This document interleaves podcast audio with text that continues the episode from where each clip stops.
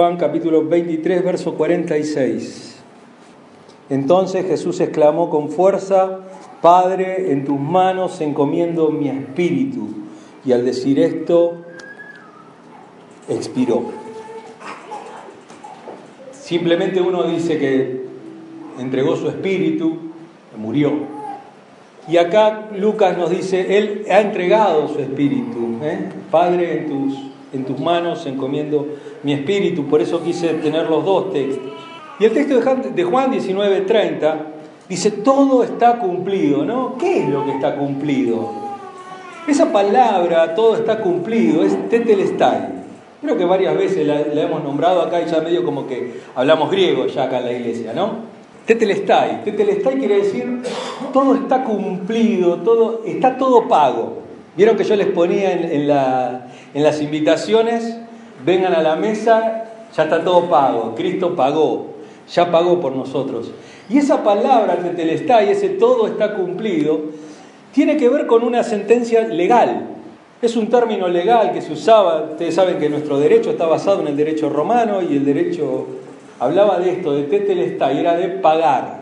Alguien debía pagar, debía pagar de, eh, debía pagar por las culpas, por, por los pecados, por los, por los delitos que cada uno había cometido. Entonces, cuando el juez sentenciaba a un reo, iba a la cárcel, lo metían en una celda, se ponía una, un papel, un acta, un acta de los decretos, esa, esa acta que después se va a referir eh, Pablo, la cual no será contraria.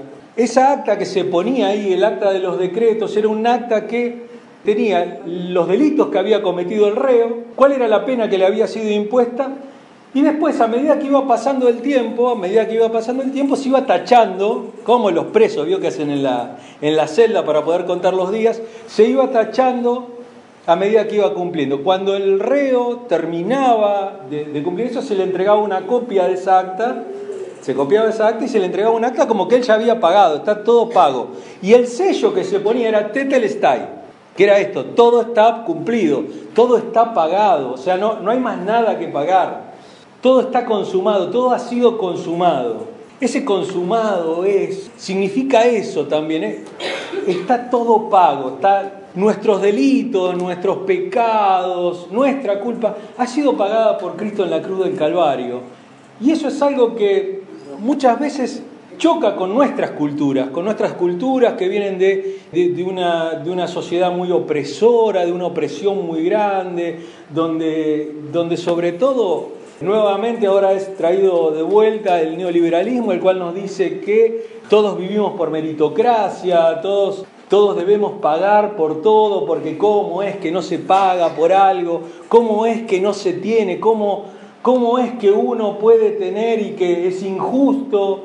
Recuerdo las palabras de el profeta Isaías que decía que todo monte será derribado y todo valle será levantado, ¿no es cierto? Como para que haya un verdadero shalom, una verdadera paz, un verdadero estado de bienestar. Bueno, Jesús viene a traer ese estado de bienestar, ese estado de decir, bueno, la deuda ya está paga, están todos iguales, están todos parejos, está todo bien, no hay nada que, pagar acá, solamente hay que tener fe. Pero también hay otra, otra, otra visión del, del, todo está cumplido y es que Jesús está cumpliendo con el plan salvífico de Dios. Dios tiene un plan desde el principio de los tiempos, desde antes que cada uno de nosotros naciera y desde antes de la formación del mundo. Dios tiene un plan para la humanidad y en ese plan está Cristo en el medio también, que es el verdadero mediador entre Dios y los hombres.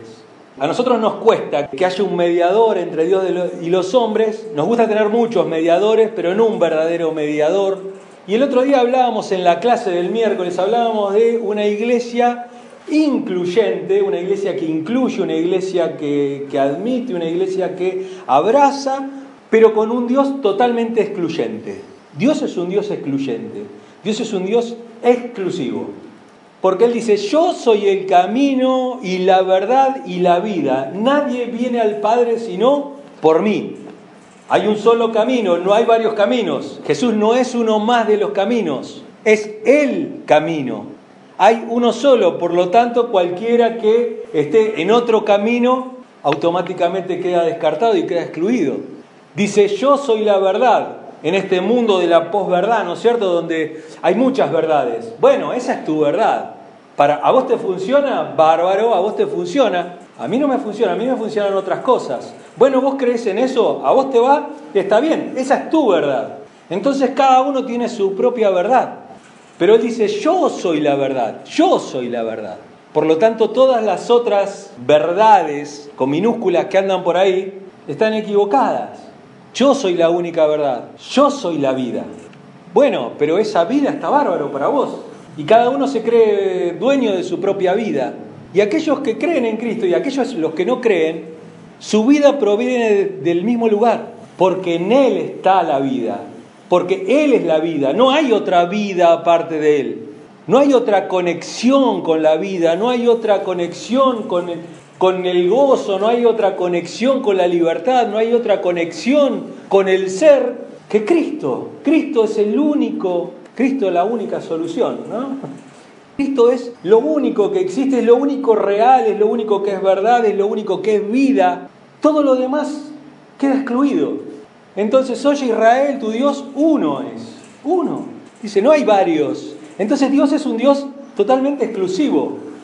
Él excluye a todos aquellos que no quieren estar con Él.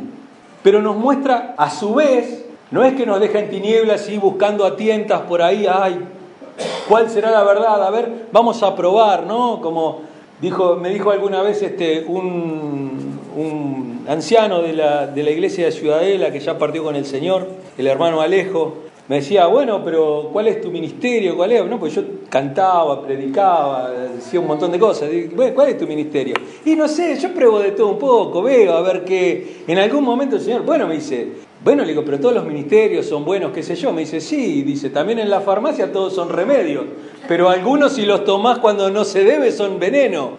Me decía él, ¿no? Dice, sí, todo parece bueno dentro de la farmacia, pero también hay, hay cosas que te pueden hacer mal.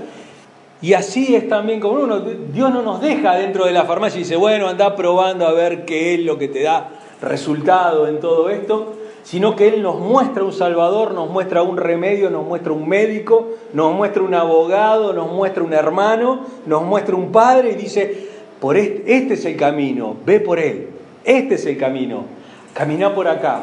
No nos muestra varios caminos y dice, bueno, a ver muchachos, decidan, fíjense, anden un poquito por este, un poquito por aquel y vean después si está todo bien. Él dice, no, este es el camino, yo soy el camino, yo soy el camino. Por lo tanto, todos los otros caminos quedan excluidos. Y Jesús en Marcos capítulo 1, versos 14 y 15, él dice, el tiempo se ha cumplido, decía Jesús, y el reino de Dios está cerca. Convertíos y creed en el Evangelio. Y de esto podemos sacar una verdad doctrinal. ¿Que cuál es? Que el Evangelio no es una oferta para aceptar. El Evangelio es un mandamiento para cumplir.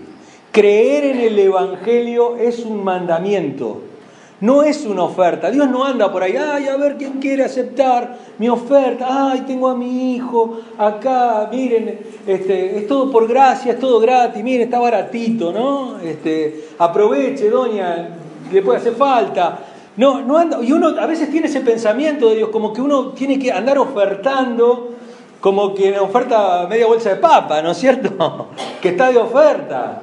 Y Dios no anda ofertando, Dios manda, Dios manda. Ahora el reino de Dios, el tiempo se ha cumplido, el reino de Dios está cerca, arrepiéntanse y crean en el Evangelio. Es un mandamiento, es una orden. Es, tan imperativo, no está en, bueno, el que se le antoje, fíjese a ver si quiere creer en... no, es un mandamiento. Quien no cree en el, Evangelio, no es que, ay, miren qué malo Dios que no quiere que crean, eh, que porque no creen, los manda al infierno, qué bárbaro Dios. Pero es que quien no cree en el Evangelio está rompiendo un mandamiento. Por lo tanto es culpable. Por más que lleve una vida buena, una vida linda, una vida agradable, poco tiene que ver eso con la fe en Dios. Nosotros estamos viendo a lo largo de los sermones cómo muchas de las buenas decisiones y muchas de las, de los grandes, eh, de los grandes aciertos, de, las, estas vidas plenas, estas familias bien conformadas y todo que uno puede ver o puede ver en, el reto y que uno dice, solamente le falta ser cristiano. Bueno, le falta lo principal, todo lo demás no importa. Todo lo demás no importa. Cuando Jesús eh, tiene esa charla, dice, bueno, vos no estás demasiado lejos, no estás demasiado lejos. Bueno, estar cerca es no estar. Aquel que se pierde por kilómetros y aquel que se pierde por dos metros no está. No está. Es, la cuestión es estar en Cristo. Si uno no está, le puede errar por, dos metros. Mire, la pelota que entra en el, en el arco es la que entra. O sea, el gol es el que entra en el arco. Pegó en el palo. Uy, qué bárbaro. Bueno, no entró. No te lo cuentan como medio, por lo menos. No, no entró. Y aquel que no está en Cristo, que anda cerca, que anda ahí rebuscando, no está. Es necesario que tengamos en cuenta esto a la hora de evangelizar y de mirarnos a nosotros mismos qué tipo de vida estamos llevando y si estamos en Cristo o no. Cuando uno predica, sí, uno dice, dice Pablo que nosotros somos como embajadores, como si rogásemos en el nombre de Dios, como si nosotros estuviéramos rogándole, ¿no es cierto? Pero mire, el tiempo de Dios está cumplido, ya está cumplido el tiempo de Dios. El juicio es inminente, Cristo vuelve. Amén, diga alguno, ¿no? Digo, Cristo vuelve, amén, ¿no? Va a venir. No sabemos cuándo, puede ser un día, puede ser media hora, a lo mejor no termino de predicar, o a lo mejor termino de predicar y me quedo solo. Esperemos que no, ¿no? Siendo yo heraldo de tantos, no, no va a ser cosa que me quede en el camino, dijo Pablo. Bueno, y fíjense qué interesante eso que dice Pablo, porque lo que está diciendo Pablo es, este, examínense continuamente si están en la verdad. No va a ser cosa que estén en la iglesia y no estén, ¿no es cierto? Que anden cerca. Bueno, pero el día de mañana uno se para ahí frente al, al escritorio que hay en la puerta del cielo, ¿no? Quiero que siempre estamos mostrados así como las rejas y todo, ¿no? Y está ahí el que anota, ¿no? Dice, a ver, Sergio, bastante degeneradito fuiste vos. Bueno, pues yo iba a la iglesia, ¿no? Y uno puede decir, no, pero yo iba a la iglesia, bueno, no se me cuenta eso, no me toman en cuenta. Borges decía que él no podía creer en un Dios que lo castigara por toda la eternidad por las cosas que había hecho en una sola vida. Es que Dios castiga a toda la humanidad por lo que ha hecho la humanidad a lo largo de todo su tiempo. Uno, uno no tiene que contarse como uno solo, uno se tiene que contar como en la humanidad, ¿no es cierto? Es lo mismo que la iglesia, aquel que dice, bueno, no, pero sí, yo soy cristiano, porque yo creo en Dios, pero yo no voy a la iglesia. Porque la iglesia, este, bueno, malas noticias. Dios no es polígamo. Dios tiene una esposa. No tiene muchas esposas, no tiene una esposa en cada uno. Jesús no, viene a buscar a una esposa, pero esa esposa es la iglesia. Entonces aquel que no está en la iglesia no está. No está porque es la cabeza de la iglesia, no es el cabeza, la cabeza de cada uno de nosotros. Es cabeza en cuanto nosotros estamos en la iglesia, porque es la cabeza de la iglesia. Nosotros somos el cuerpo, pero no andamos separados del cuerpo. Tenemos que estar integrados en la iglesia. Aquel que quiere vivir su vida cristiana solo, bueno, no está viviendo una vida cristiana, está viviendo una vida que no es cristiana. Uno es en tanto y en cuanto eh, pueda permanecer dentro del cuerpo, también, ¿no es cierto?, perdonando, viviendo la vida cristiana, compartiendo su fe y compartiendo esto, compartiendo las cosas que tenemos en común, por eso somos comunidad también. ¿Eh? tenemos algo en común, una fe, un bautismo. Todos podemos mirarnos entre todos y podemos ver nuestros grandes defectos, todo lo malo que somos, pero hay algo que nos pone a todos en la misma línea y es el sacrificio de Cristo. Y es esto que hoy estamos viendo. Esto de cumplir también tiene que ver con una lucha interior de Jesús para cumplir la voluntad de Dios constantemente. Hay una lucha interna en Jesús de volver a cumplir. Acuérdense que Él no solamente es es tentado por el demonio, sino que continuamente sufre presiones, aún de su propia familia, de no, de, no seguir cumpliendo este, con su misión, ¿no es cierto? Vamos a ver Hebreos, Hebreos capítulo 10, 5, versículo 5, 10, 5. Por eso al entrar en el mundo, Cristo dijo, a ti no te complacen sacrificios ni ofrendas, en su lugar me preparaste un cuerpo. No te agradaron ni holocaustos ni sacrificios por el pecado. Por eso dije, aquí me tienes, como el libro dice de mí, he venido, oh Dios, a hacer tu voluntad. Primero dijo, sacrificios y ofrendas, holocaustos y expiaciones no te complacen, ni fueron de tu agrado, a pesar de que la ley exigía que se ofrecieran. Luego añadió, aquí me tienes, he venido a hacer tu voluntad. Así quito lo primero para establecer lo segundo.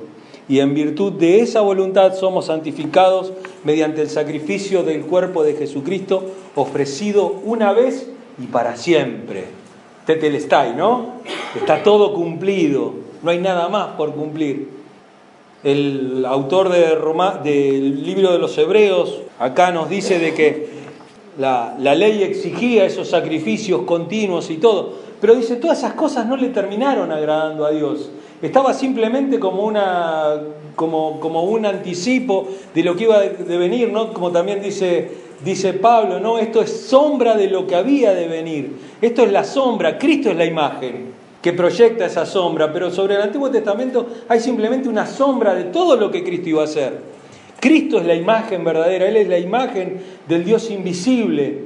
Está representado como nadie en el tabernáculo, está representado como nadie en el templo, está representado como nadie, como el Cordero eh, inmolado como cada uno de esos corderos que se iban sacrificando, como ese sacrificio, Él viene de una vez y para siempre y lo quita del medio y hace una nueva, un nuevo culto, establece un nuevo culto. Ya no ese culto en el templo, ya no el culto en el monte de Jerusalén, sino como le dijo a la mujer samaritana, ya no adorarán ni en ese monte ni en este monte, en ninguno de los dos montes, ahora los verdaderos adoradores adorarán al Padre en espíritu y en verdad. Cada uno en sí mismo es algo interno, es algo eh, que ya no es necesario estar en un lugar, no, no, no hay lugares santos, no existen lugares santos. El púlpito no es santo, yo no tengo por qué descalzarme atrás del púlpito como algunos tienen por costumbre, ¿no? De hacerlo de esa manera. Ni el templo tampoco es algo sagrado. Si mañana ponemos una mesa de ping-pong acá, jugamos todos al ping-pong, lo usamos para comer, lo usamos para cualquier cuestión. ¿No es cierto? Obviamente, no vamos a hacer un culto un banda acá adentro, no, no tiene que ver con esas cosas ni vamos a hacer una orgía. Pero digo, para las cosas que tienen que hacer, no hay lugares santos, no hay lugares eh, dedicados a Dios y que ese lugar a partir de ese momento tiene la presencia de Dios, sino que cada uno de nosotros es templo, cada uno de nosotros es parte del cuerpo, parte de la iglesia. Y le decía que este, este año se, se, emparejan las dos Pascuas, ¿no? La Pascua judía con la Pascua cristiana. Es muy interesante ver en, a lo largo del Evangelio, no tenemos tiempo para, para ver esto, pero en algún momento lo veremos en, algún estudio. Jesús murió en, la, en, pre, en un pre-sábado, en el pre-Shabbat. Eh, él estaba en la preparación del Sabbat, en lo que es la preparación del día, del día este de, descanso. Y él murió aproximadamente a las 3 de la tarde, ¿no? la hora nona. Él murió en el mes de Nisan, se llama, en, los meses eh, judíos. Probablemente haya sido un 7 de abril. ¿Por qué? Porque tenemos, es una de las pocas fechas que tenemos este, bastante bastante exactas. ¿Por qué? Porque el calendario judío no se ha modificado nunca a lo largo de los años. Ellos van por el año 5000 y pico. Pero sabemos que la Pascua de ese año fue el 7 de abril. A las 3 de la tarde Cristo hubiera estado muriendo en la cruz del Calvario. Y una de las cosas interesantes de esto es que las 15 horas de ese viernes a la tarde era justamente el horario en la cual el sumo sacerdote estaba sacrificando el cordero de la Pascua, los corderos de la Pascua. Durante todo ese día se mantenía todo el sacrificio porque después venía el Sabbat y no se podía matar animales, no se podía hacer nada. Era, era ese día. Fíjense que justamente a esa hora Cristo estaba siendo, siendo inmolado por nuestros pecados, ¿no? Por, por nuestra culpabilidad. Tendría muchas cosas para decir, pero lo importante es que cuando Cristo murió y entregó su espíritu, dice el autor de Hebreos que se rasgó el velo del templo en dos y él hace una, toda una interpretación de esa, de esa rasgadura del velo. Después, si quieren, búsquenlo. Hebreos capítulo 9, verso 12 y 10, 23. ese rasgado del velo lo que marca no solamente es la separación entre Dios y el hombre, entre Dios y la necesidad de un sumo sacerdote que una vez al año pueda ingresar detrás del arca y todo ese ceremonial y toda esa cosa cúltica, pesada, de lejanía con Dios y de que uno, eh, como dice Pablo, ¿no? uno es advenedizo de todo eso. Dicen, ya no sois extranjeros ni advenedizos. Bueno, esa palabra advenedizo, ¿no? El espectador, el que la mira de afuera el que la ve pasar simplemente, la mira de afuera, ya uno no está, sino que está involucrado en esta relación con Dios. Él abre ese, ese velo del templo para que, uno, para que todos podamos entrar. El autor de Hebreos dice, Él abrió un camino nuevo en su carne. Él abrió en su carne un camino nuevo por el cual podemos todos ahora entrar. Y ya, como dice el texto también de Pablo, dice, ya no hay hombre ni mujer, no hay judío ni griego, ni esclavo ni libre sino que todos ya somos iguales delante de Dios y todos podemos entrar a la presencia de Dios. Hay una, esa, esa supresión del, del, culto del Antiguo Testamento, de este culto que tenía mucho que ver con una clase sacerdotal y todo.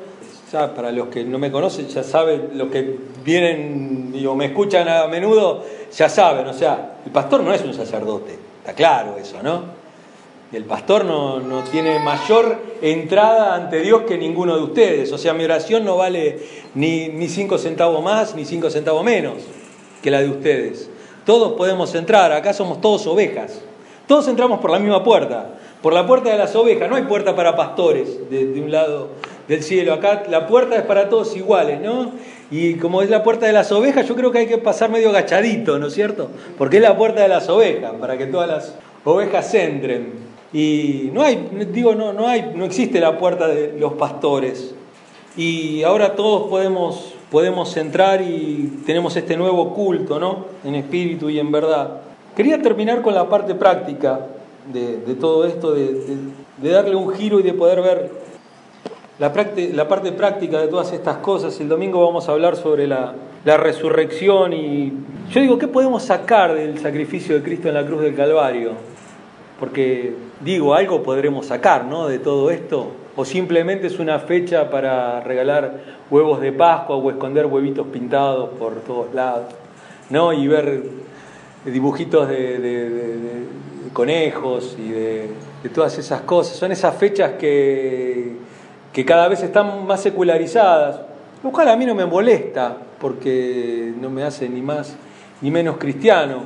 Pero digo, nosotros le podemos dar una, una otro valor, le podemos dar otro, otro enfoque a todo esto. Yo les decía, esta es una fecha de introspección, de mirarse hacia adentro y cómo, cómo estamos con nuestra relación con Dios. Como dijo Jesús, todo está cumplido. Esta cosa de ser felices cuando cumplimos con nuestra misión en la tierra.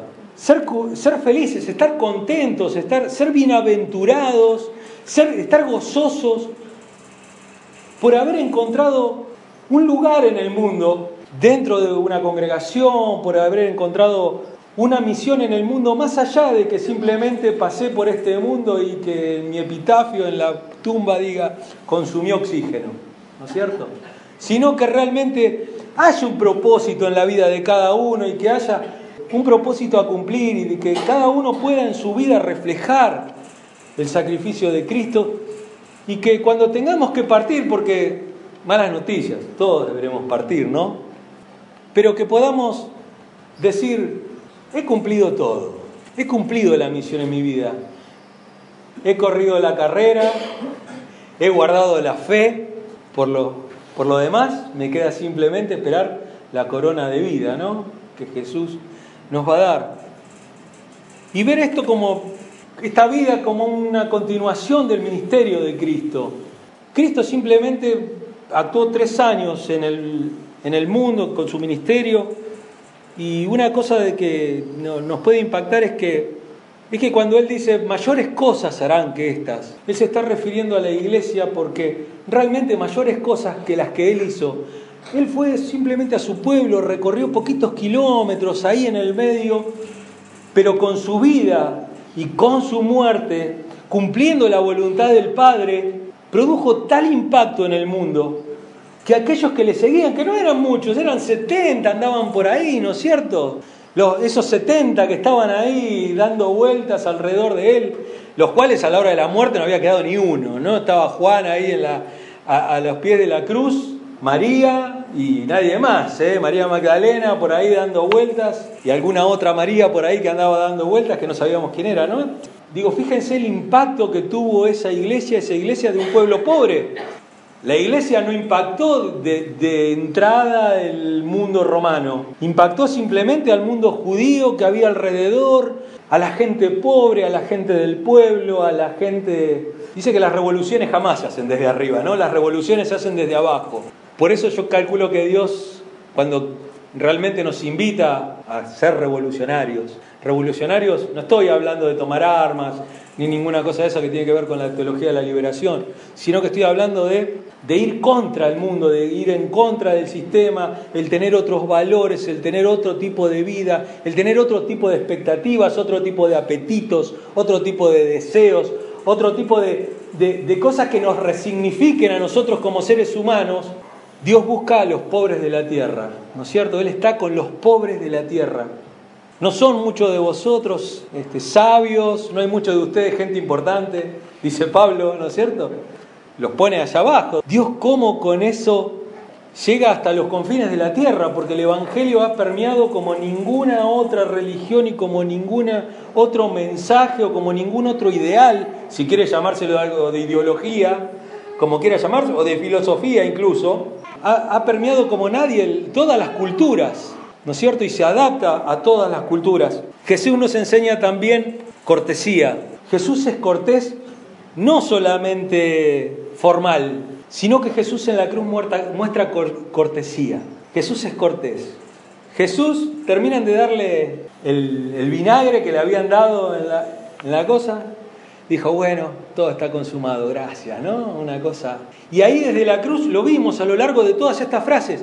Jesús en la cruz del Calvario mantiene su preocupación por los demás. No se preocupa en sí mismo, ay, cómo estoy sufriendo acá, uh, ay, cómo me duele, ah. Mis hijas pueden dar fe de esto, no yo soy así, pero, pero Jesús no es así. Él está ahí en la cruz y está, ¿quién necesita algo? Dice, uy, ahí está mi mamá, se queda sola, el discípulo amado también, yo me voy, se va a quedar sola, bueno, madre, ahí tu hijo, hijo, ahí tu madre. Se preocupa por su madre, se preocupa por los soldados, por la gente que se estaba burlando de él. Dice, Padre, perdónalos porque no saben lo que hacen. Se preocupa por un ladrón que estaba al lado de él. Dice, quédate tranquilo. Y Jesús tuvo, tuvo esa cortesía dentro de la cruz y él está mirando qué necesita el ladrón que estaba él, que necesitaba perdón, que necesitaba partir en paz. Y acá también está diciendo, bueno, ya cumplí todo, Padre, mantiene su relación con el Padre, ¿no? Dice, Padre, en tus manos entrego mi espíritu, lo doy, yo pongo mi vida porque tengo poder para ponerla y para volverla a tomar, ¿no es cierto? Esta cosa de poner toda su vida. Y esto nos habla de una entrega total, ¿no? Esta en, en tus manos encomiendo tu espíritu, es algo que a nosotros nos tiene que decir, bueno, no entregué solamente tu espíritu, no entregué solo un área de tu vida, entrega toda tu vida. Porque Jesús habla de entrega total hasta el último aliento. Ese último aliento es para entregárselo a Dios. Es para decir, en tus manos encomiendo tu mi espíritu. En tus manos. Aún hasta su, su último aliento tenía que ver con la obediencia al Padre. Aún en su último aliento Digo, cuando uno a veces no rinde todas las áreas de su vida, cuando uno no rinde su área, las áreas de su vida, de sus amistades, que no rinde el área de su vida de, la sexualidad, cuando no rinde el área de su vida de, su familia, de, su economía, de, de un montón, bueno, yo entrego esta parte de mi vida solamente, pero a mí, bueno, yo voy el domingo a la iglesia, pero a mí no me hinchen el resto de la semana, yo vengo el domingo, cumplo, pongo la ofrenda, todo, pero a mí el resto de la semana no, me vengan con, cosas raras, yo voy a ese culto nada más. Este, bueno, yo ya cumplí, yo, este, yo cumplo con las misiones. ¿Cómo cumplí con las misiones? Sí, yo ofrendo para las misiones, todo, bueno, pero hay misiones este, al extranjero y hay misiones locales. Digo, ¿no? Iglesias muy comprometidas con las misiones que no le predican a la persona que tiene al lado de la casa. ¿no? Yo tengo cristianos de los dos lados de la casa. Se me hace complicado. Pero digo, uno tiene que estar comprometido con su vida en la predicación del Evangelio y si es necesario usar las palabras. Uno predica con su manera de ser, con su manera de vivir, con su manera de vivir en todas las áreas de su vida. Cuando uno rinde todas las áreas de su vida a Dios, automáticamente pasa a ser lo que Pablo llama cartas leídas. Ustedes son cartas leídas. Y lo último, muerte en plenitud y vida en plenitud. Jesús tiene una muerte totalmente en plenitud, plena, una muerte plena, una, una, una muerte totalmente tranquila, totalmente en paz, totalmente gozosa, que no amengua el sufrimiento. A ver, cuando uno le duele, le duele igual. ¿Queda claro eso? Cuando uno le duele, le duele igual. Cuando las cosas duelen, duelen igual. Pero cuando uno tiene paz en su corazón, cuando uno tiene gozo, cuando uno sabe cómo ha vivido su vida, a quién ha rendido su vida, a quién se la ha entregado, cómo la ha vivido, qué legado deja. Porque uno puede dejar mucha herencia, pero puede dejar poco legado. Muchos vemos que dicen, bueno, pero mire todo lo que le he dejado.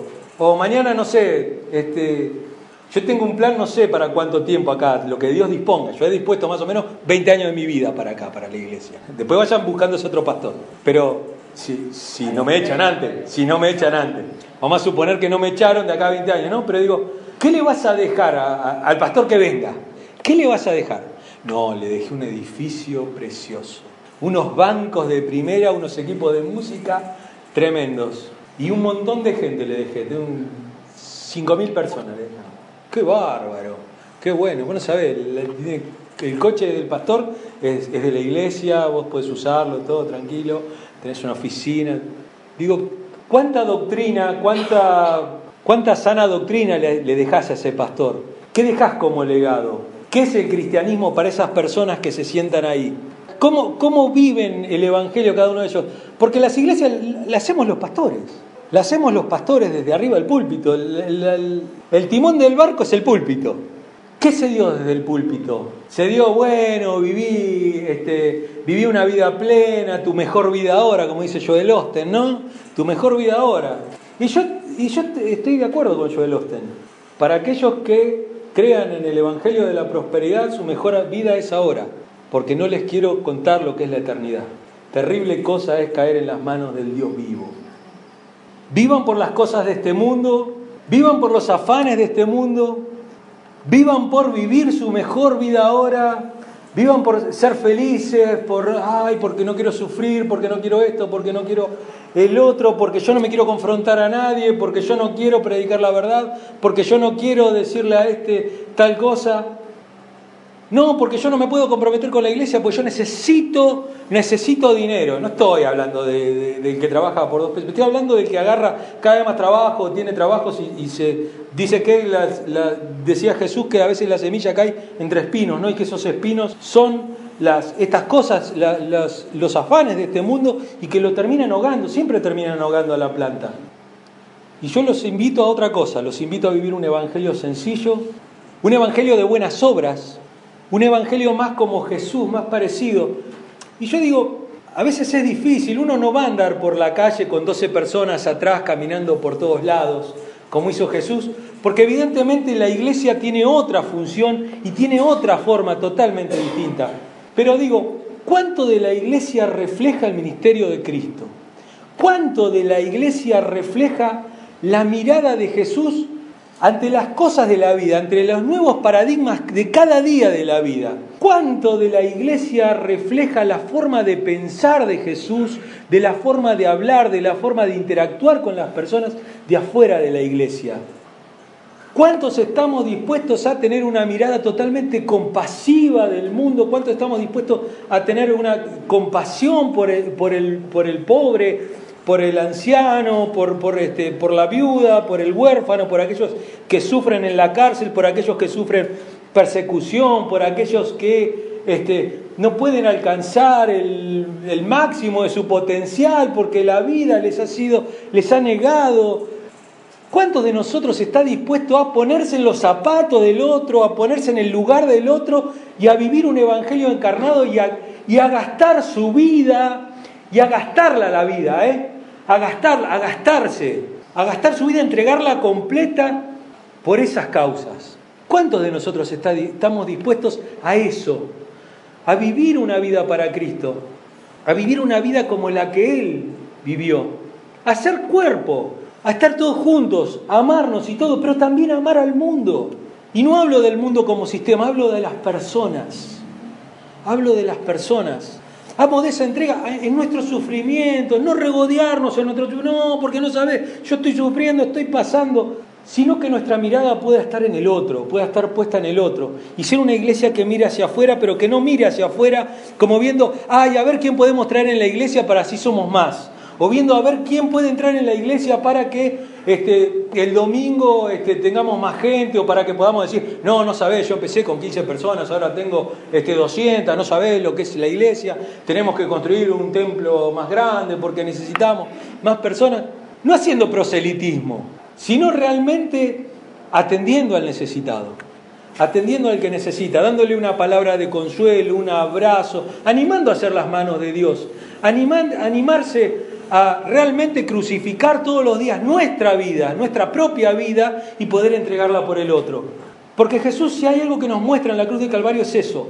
Nos muestra una entrega total. Y una entrega que no es simplemente una entrega a Dios, sino que es una entrega por cada uno de nosotros que este tiempo sirva para eso, sirva para mirar hacia adentro y para poder ver qué es lo que Jesús tiene para, para mostrarnos, para, para hacernos ver cómo estamos viviendo y si realmente hoy podríamos decir todo está cumplido, he cumplido todo, he peleado la buena batalla, he corrido la carrera, he guardado la fe y que tengamos ese, ese desapego que tenía Jesús con el cuerpo también, ¿no? Con el cuerpo y con la vida.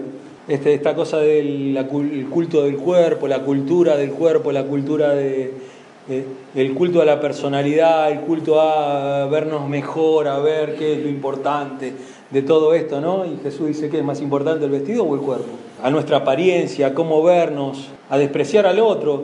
Y lo estoy diciendo con conocimiento de causa, a lo mejor alguno no lo entiende, pero hay iglesias donde, ah, aquel es gordo, aquel es gordo.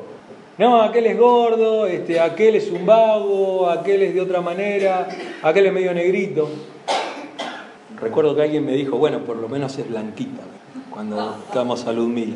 Digo, qué, poco, qué poca visión de la vida, qué poca visión de la vida, qué poca visión del valor que tiene una vida, del valor del otro, de entender que Dios es el otro, de que, porque todos somos conformados a la imagen de Dios. Bueno, pero está feíta aquella, ¿no? Y digo, nos creeremos bonitos algunos de nosotros, ¿no? Este, digo, de, mirar al otro por lo que es realmente, por lo que vale, por su espíritu, por, sus valores, por, lo que Cristo hizo por él en su vida. Digo, cuántas cosas nos faltan. Y realmente veo la Pascua, este, la, quiero tomar con esperanza, la Pascua, con esa esperanza de resurrección, porque la Pascua es ese, ese momento en el cual Cristo había muerto y sus, sus discípulos habían quedado mal. Acuérdense que estaban en el aposento alto después que él se había ido y todo. Incluso hasta después de la resurrección ellos están en el aposento alto y como que muchos no entendían y estaban ahí medios asustados todavía, no sabían qué es lo que había pasar, pero en el momento de la Pascua, acuérdense cuando él resucita, ellos están ahí, están muy apesadumbrados y la, y la Pascua no, tiene como ese bajón, ¿no? Tiene como esa cosa así de bajonearse. Pero una de las cosas que a mí me, impacta y lo que estoy viendo en estos momentos y, que me, me, ponen mal es, digo, el sacrificio de Cristo, qué, qué poco que significa, qué poco que significa para el resto de la humanidad, qué poco significa cuando veía hoy las, eh, la gente comprando y comprando pescado y comprando este, los huevos de chocolate para los chicos y comprando todo eso. Y a la tarde encima pongo la radio en el auto y cuando venía para acá para la iglesia y escucho partidos. Y yo me acuerdo cuando yo era chico, no se jugaba un solo partido de fútbol, no había música, no había películas, no había nada porque era todo como una quietud y todo. Y había un tiempo de introspección, incluso para aquel que más o menos no creía había ese tiempo. Bueno, hoy la iglesia se toma fin de semana largo también, nos vamos y es un tiempo para mirar hacia adentro y para, para realmente ver qué es lo que estamos haciendo como iglesia, como cristianos, y volver a mirar el sacrificio de Cristo en la cruz de Calvario como un modelo de nuestra propia vida, de nuestra propia vida. Él dice, cada uno, cada día, no dice una sola vez, haga la oración de fe, no dice eso, dice, cada día tome su cruz y sígame. Todos los días de tu vida tenés que sacrificar tu yo, cada día de tu vida tenés que sacrificar tu vida, así como la sacrificó Cristo, en una entrega total. Padre, cuando terminemos nuestra vida, cuando nos veamos ahí en el lecho de muerte o cuando venga el camión y no lo hayamos visto y veamos las luces, digamos, Padre, lo he terminado todo, en tus manos escomiendo mi espíritu.